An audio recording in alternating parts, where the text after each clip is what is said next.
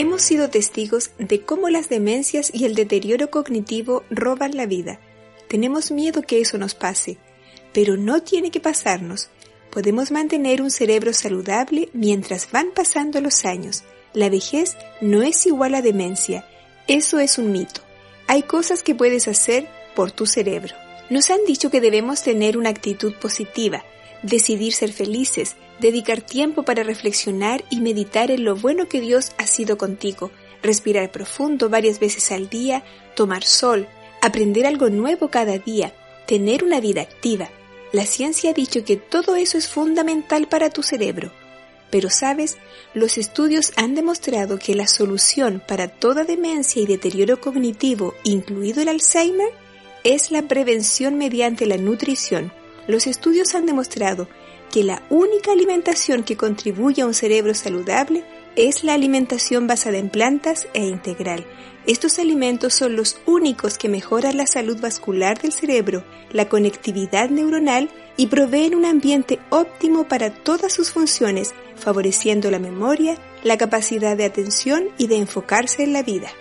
Esta comida puede prevenir los procesos relacionados con el Alzheimer y las demencias, ya que reduce la inflamación, la oxidación celular, la desregulación energética de la glucosa y la desregulación de las grasas.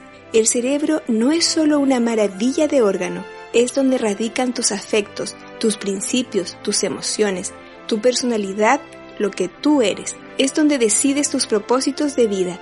Sin duda cuidarlo vale la pena.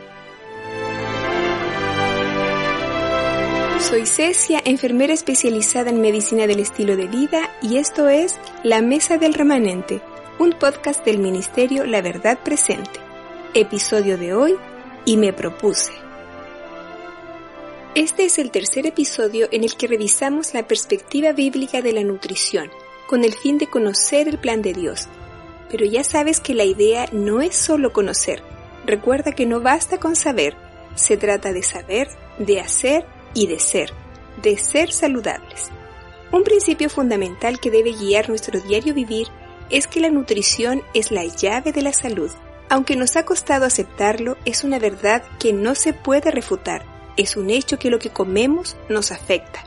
Pero la base para tener una óptima nutrición no pasa solo por la información, se trata de una cuestión de amor, el principio que debe gobernar toda nuestra vida. El amor no es un sentimiento, el amor es un principio de vida. Los sentimientos cambian, los principios trascienden y son inmutables. Si vemos el amor como un sentimiento, colocamos en riesgo nuestra vida, en todo orden de cosas, pero si lo adoptamos como un principio, la vida es totalmente diferente. Como cristianos creemos que la fuente de ese amor es Dios. Primera de Juan 4.8 dice que Dios es amor. Gálatas 2.20 dice, y ya no vivo yo, mas vive Cristo en mí.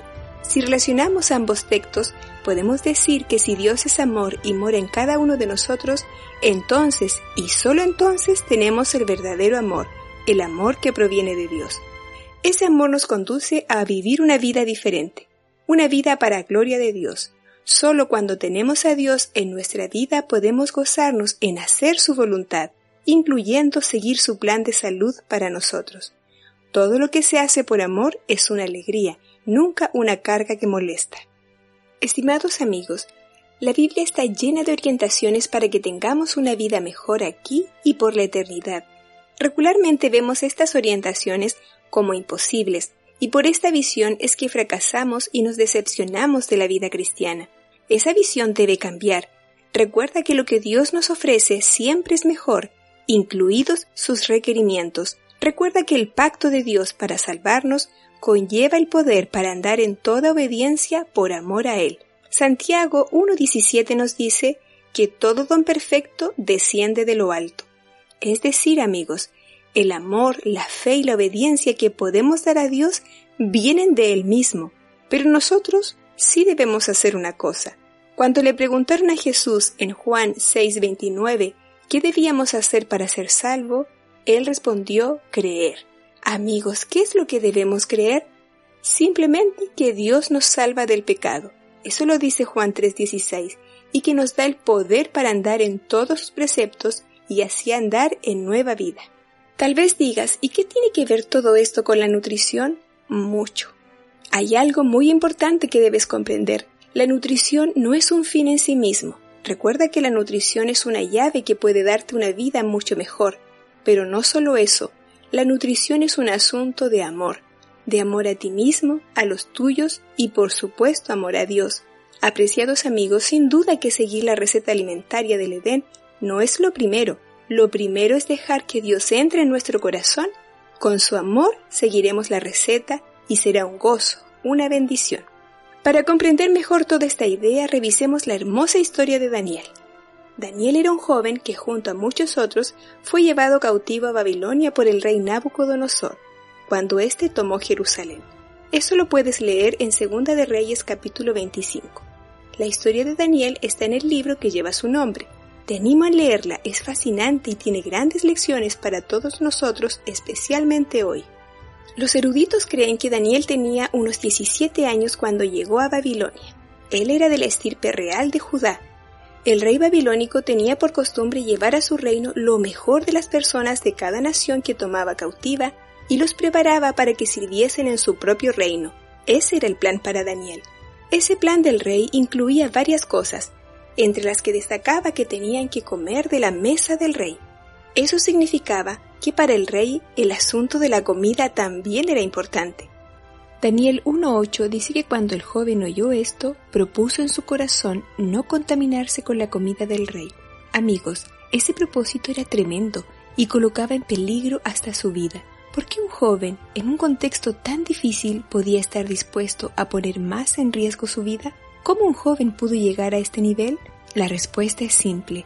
Daniel amaba a Dios Ahí está el principio que vimos antes. Sin duda que esa decisión no era un simple sentimiento que luego cambiaría. Claro que no. Ese propósito de su corazón nacía basado en un principio, el amor que había en su joven corazón. Dios moraba en él. Seguro que los padres de Daniel habían amado a Dios y habían enseñado a su hijo a reverenciar el nombre de Dios en cualquier circunstancia y en todo orden de cosas.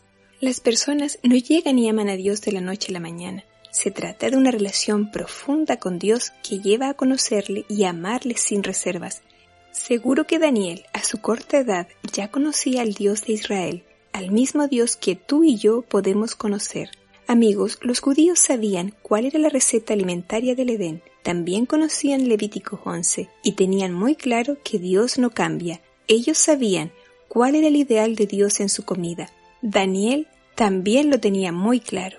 Dios mediante los profetas, había anunciado todo lo que pasaría con ellos en el cautiverio. Los padres de Daniel sabían que la nación sería llevada cautiva y conocían el peligro que podía correr su hijo.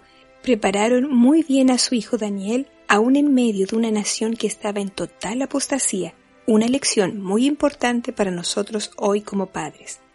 Para que Daniel tuviera este propósito en su corazón, los padres habían hecho un muy buen trabajo, ¿no crees? Seguro que lo instruyeron en cada detalle, pero creo que ellos fueron más allá de la instrucción.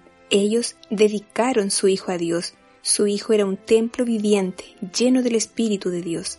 Como sabes, Daniel pidió que se les diera, a él y sus amigos, agua para beber y legumbres para comer. La prueba piloto duraría diez días. El mayordomo vio la diferencia. En solo diez días, ellos lucían mucho mejor que los otros cautivos. El plan siguió en marcha Pasaron tres años y llegó el día del examen final ante el rey. Estos jóvenes, fieles y de firme propósito, que habían tomado solo agua y comido una alimentación basada en plantas, fueron hallados diez veces mejores que todos los demás. En 1 de Samuel 2.30, Dios dice, Yo honraré a los que me honran. Sí, amigos, Dios honró a estos jóvenes que le habían honrado ante una nación pagana habían sido fieles en la receta original y seguro que serían fieles en todo lo demás. Dios les había dado mayor inteligencia y entendimiento, pero sabes, ese mismo versículo termina diciendo estas tristes palabras, y los que me desprecian serán tenidos en poco. Wow, amigos, Dios no ignora nuestro desprecio de sus leyes y preceptos. Recordemos esta parte también. Daniel fue fiel durante toda su vida en Babilonia y Dios prosperó su vida junto a sus amigos. ¿Recuerdas la historia de la estatua que el rey pedía que adoraran? En esa oportunidad había muchos judíos que estaban también allí.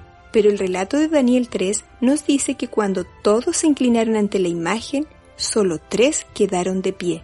Eran los amigos de Daniel. ¿Qué pasó con los otros judíos que allí estaban? Tristemente, habían despreciado a Dios.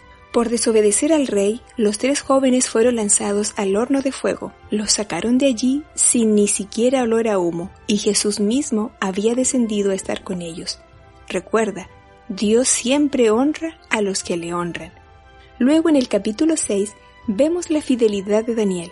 Ahora ya anciano, es enviado al foso de los leones por continuar orando al Dios verdadero.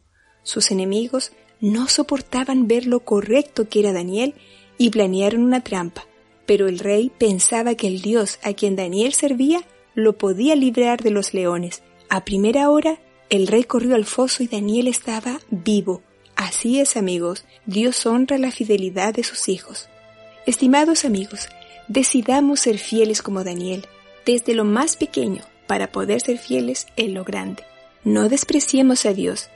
Dios es fiel y siempre honra a quienes le honran ves que el asunto de cómo alimentarnos no es un fin, sino más bien parte del camino de fe que puede conducirnos a una vida mejor. Amigos, ya es tiempo de decir, y me propuse en mi corazón. Este fue un episodio de La Mesa del Remanente, un podcast del Ministerio La Verdad Presente. Puedes visitarnos en laverdadpresente.cl y seguirnos en la plataforma de podcast de iTunes y de Spotify comparte salud, comparte salvación. Recuerda que es tiempo de avanzar y de tener vida en abundancia.